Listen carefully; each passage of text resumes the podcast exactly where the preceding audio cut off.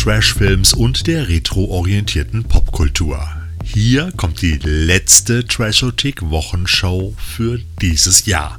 Ha, Glück gehabt, ne? Mein Name ist immer noch Thorsten und äh, in der Woche zwischen den Jahren machen wir, dann nennen wir es mal eine kleine Weihnachtspause. Da werden dann Geschenke ausprobiert und Filme wie auch Serien geguckt, bis die Netzhaut brennt. Dazu gibt es dann heißen Kakao mit Marshmallows und vielleicht auch noch den einen oder anderen leckeren selbstgebackenen Keks. Und außerdem erscheint noch kurz vor Heiligabend unser alljährlicher Rückblick durchs Mediaversum als Podcast-Folge unter dem Titel Wir warten aufs Christkind. Das ist quasi unser Weihnachtsgeschenk an euch. Ein stundenlanger Nerd-Talk mit Sven, Sascha, Kai und meiner Wenigkeit und als Special Guest ist wie in den letzten Jahren auch schon der Markus Hage vom Neon Zombie dabei. Also da kommen wirklich genug Bekloppte zusammen und ich sag euch, ich freue mich drauf. Jetzt starten wir aber mit unserem Ausblick auf all das, was euch in den nächsten 14 Tagen in unserem illust bunt trashigen Multiversum erwartet. Hier ist die Trashothek Wochenschau für die Kalenderwoche 51 und 52 vom 19. Dezember 22 bis zum 1. Januar 2023. Im Kino. Ab dem 22. Dezember könnt ihr euch einem der größten Meister in Sachen Filmmusik in einer wunderbaren Dokumentation im Kino annähern. Ich dachte nicht, dass die Musik mein Schicksal sein würde. Meinen ersten Film habe ich 1961 gemacht. Ich sagte, 1970 höre ich mit dem Kino auf. Ennio Morricone, der Maestro. Ein anderer Titel wäre mir da auch nicht eingefallen. Der berühmte Filmkomponist, der anfangs eigentlich gar keiner sein wollte und letztendlich über 500 Film- und Fernsehproduktionen mit seinen Kompositionen adelte und viele letztendlich auch zu wahren Meisterwerken aufsteigen ließ. Anfangs fand ich es unter meiner Würde, Filmmusik zu schreiben. Aber ich wollte mich rächen.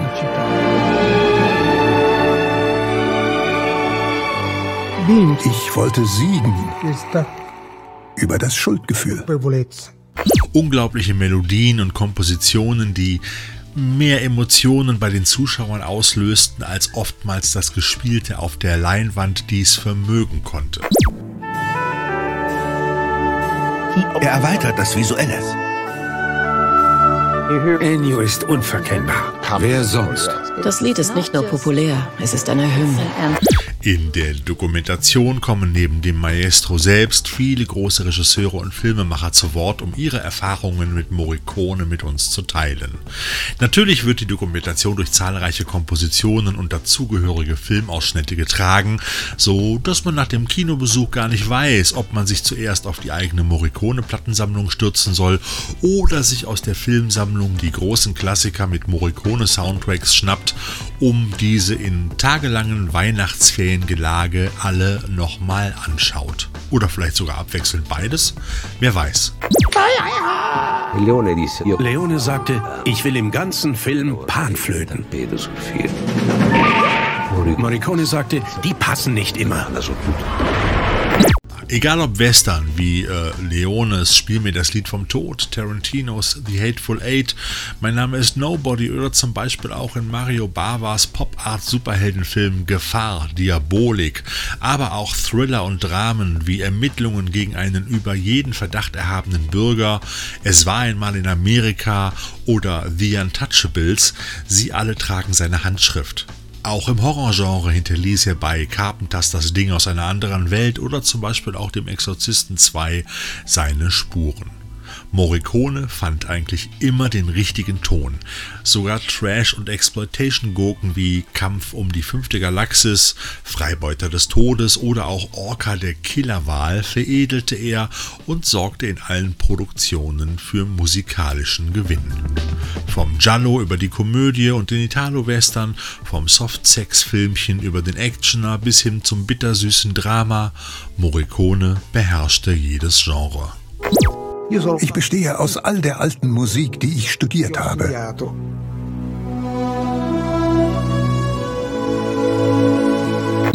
Deshalb hier die unbedingte Empfehlung für den Kinobesuch über die Feiertage Ennio Morricone, der Maestro, ab 22. September in ausgewählten Kinos.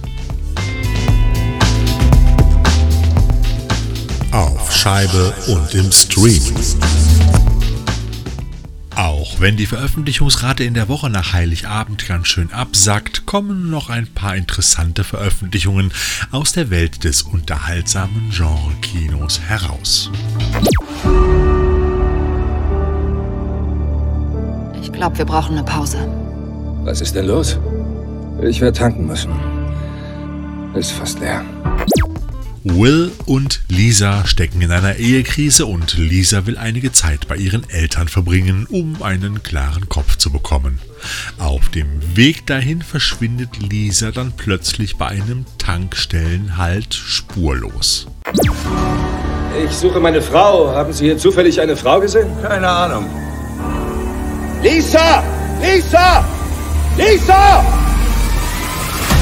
Will alias Gerald Butler gerät in Panik und ruft die örtliche Polizei um Hilfe. Die sieht jedoch keine Anzeichen für ein Verbrechen. Als Detective Patterson, gespielt von Russell Hornsby, Will selbst verdächtigt, seine Frau beiseite geschafft zu haben, beschließt dieser, die Dinge endlich selbst in die Hand zu nehmen. Ich brauche die Aufnahmen von der Überwachungskamera. Die Kamera ist seit ein paar Wochen kaputt. Sie sagten, die Kamera geht nicht? Die läuft. Was ist hier los? Ich habe kein Video hier, okay? Hey, was? Okay, okay, nehmen Sie. Was ist hier bloß los? Wer ist dieser Mann? Hatten Sie eine Affäre? Nein, ich hatte keine Affäre. Und Ihre Frau? Auf dem angeblich nicht existierenden Mitschnitt der Tankstellenüberwachungskamera entdeckt er einen Mann, der Lisa anspricht und mit ihr verschwindet. Will beginnt eine verzweifelte Jagd nach Lisas Entführer, während ihm die Polizei dicht auf den Fersen ist. Ich bin ein ganz normaler Mensch. Ich habe keine besonderen Fähigkeiten. Ich war nicht beim Secret Service oder den Special Forces. Aber wenn jemand meiner Frau wehtut, dann bricht die Hölle los. Klassischer Butler, so könnte man Chase mit dem Untertitel Nichts hält ihn auf bezeichnen. Gradlinig und handwerklich gut produziert wandelt dieser Verfolgungsthriller irgendwo zwischen auf der Flucht, auf der Jagd und spurlos. Chase ab 23. Dezember auf DVD, Blu-ray und im Stream. Vier Jahre sind vergangen, seit Michael Myers spurlos verschwunden ist. Habe ihn ganz sicher gesehen. Er beobachtet mich. Du gibst vor, du hättest es verarbeitet, aber du bist total besessen vom Tod. Was werden Sie tun, wenn Michael Sie wieder jagt? Denn er wird kommen. Aber dieses Mal fühlt es sich anders an. Er ist gefährlicher. Ja, der Mistkerl ist einfach nicht tot zu kriegen und ich frage mich wirklich, ob hier Halloween wirklich endet. Halloween Ends. Zur Story, glaube ich, äh, ist nicht mehr viel zu erzählen. Der Typ mit der ollen farblosen William Shatner Maske läuft herum und tötet und tötet und tötet. Und das mittlerweile in zwölf Filmen seit 1978. Äh, by the way, Halloween 3 habe ich hier mal rausgerechnet, weil Michael Myers da ja nur einen kleinen Cameo hatte. Und jetzt soll also Jamie Lee Curtis, die hier mittlerweile in ihrem siebten Halloween-Film ja dich eingibt, dem Ganzen ein Ende bereiten. Also ich bin gespannt, ob das wirklich das Ende ist. So richtig kann ich das einfach noch nicht glauben, äh, denn bisher handelt Michael Myers ja immer so ein wenig wie die Rolling Stones. Er kommt irgendwie immer wieder. Er hat meine Tochter getötet. Aber heute Nacht töte ich ihn. Komm und hol mich.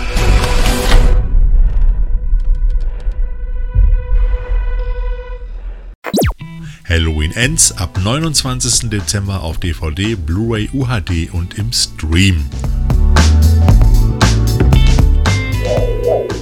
Und dieses Geräusch hier, das kennt wohl so ziemlich jeder. Oder? Knight Rider. die komplette Serie, die 40th Anniversary Edition. Der kommt. Knight Rider. Los geht's. Ein Auto, ein Computer, ein Mann. Dies ist Arbeit, kein Vergnügen. Kid, ich wollte nur ein bisschen freundlich sein. Michael Knight alias David Hasselhoff und sein sprechendes Wunderauto Kit jagen im Auftrag der Foundation für Recht und Verfassung Kriminelle jeder Art an jedem nur erdenklichen Ort. Zum 40. Jubiläum der Fernsehserie veröffentlicht Turbine Medien eine Mega Blu-ray Box. Und anders kann man das auch wirklich nicht beschreiben, denn in dieser großen Collectors Box mit 23 Blu-ray-Scheiben bekommt ihr die klassische Serie erstmals auf Blu-ray, uncut und inklusive der kompletten deutschen Synchronisation. Auf der Bonus Blu-ray gibt es über drei Stunden neue und weltexklusive Interviews mit den Machern von Knight Rider. Zusätzlich findet man in SD die TV-Filme Knight Rider 2000, Knight Rider 2010 und die komplette Serie Team Knight Rider als bisherige weltexklusive Veröffentlichung auf Scheibe. Dazu Poster, Artcards, zahlreiche Replikas wie zum Beispiel Michael Knights Führerschein und auch der 332-seitige Night Guide. Also mal ganz ehrlich, Mann oh Mann, das ist echt eine Packung für Fans, eigentlich ein absolutes Must-Have. Das alles ist limitiert und nummeriert auf 3939 Stück und ihr bekommt dieses weit über 6000 Minuten langes Knight Rider Programm für 199,95. Und da sagt man noch, es gebe keine Wunder mehr. Es ist nicht zu fassen. Ab 30. Dezember im Turbine Shop. Ebenfalls eine Art Rückblick auf vergangene Zeiten ist Santa Claus, die Serie bei Disney Plus, in der Tim Allen als Santa Claus und Elizabeth Mitchell als Mrs. Claus samt Familie mal wieder das Weihnachtsfest retten müssen. Achtung alle zusammen. Santa hat eine Ankündigung zu machen. Zum Wohle Weihnachtens und dem meiner Familie habe ich, Santa Claus, beschlossen, mich zur Ruhe zu setzen. Wir haben einen Trauerbegleiter, oder? Santa hat eine Art Burnout und möchte so schnell wie möglich seinen Mantel an einen Nachfolger übergeben. Doch seine Wahl für den Nachfolger erweist sich als nicht besonders weise, denn dieser möchte die Elfenwerkstatt am Nordpol nutzen, um seinen gescheiterten Versandhandel neu zu starten. Er ruft Weihnachten an jedem Tag aus und lässt die Geschenke via Drohnen in Windeseile ausfliegen. Das alles hat fatale Folgen für Santas Welt am Nordpol. Also hier hat man quasi die mögliche Handlung von einem potenziellen vierten Film in sechs Folgen einer Serie verpackt und noch ein bisschen Geschenkpapier drumherum gewickelt. Alles in allem ist die Serie eine recht unterhaltsame Familienunterhaltung mit einem gewissen Touch von Weihnachtstrash. Die Spezialeffekte sind teilweise genauso retro wie so mancher Gag, trotzdem verbreitet sich beim Schauen eine gewisse Weihnachtswohlfühlatmosphäre mit leichten Spuren von Lakritz und Zuckergebäck, zumindest dann, wenn man die drei Originalfilme mochte, die zwischen 1994 und 2006 produziert wurden und ebenfalls alle bei Disney Plus zu sehen sind. Santa Claus, die Serie, alle sechs Folgen bereits bei Disney Plus. Geburtstag der Woche. In den kommenden beiden Dezemberwochen haben oder hätten relativ viele Filmschaffende Geburtstag. Ich habe mir hier aber mal einen meiner persönlichen Highlights herausgesucht, nämlich Fred Ward, der leider auch in diesem Jahr im Alter von 79 Jahren verstorben ist. Fred Ward wurde am 30. Dezember 1942 in San Diego geboren.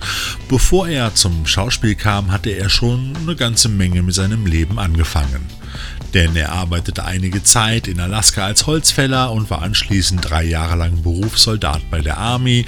Er arbeitete als Hausmeister und wurde später Boxer und auch Martial Art Künstler.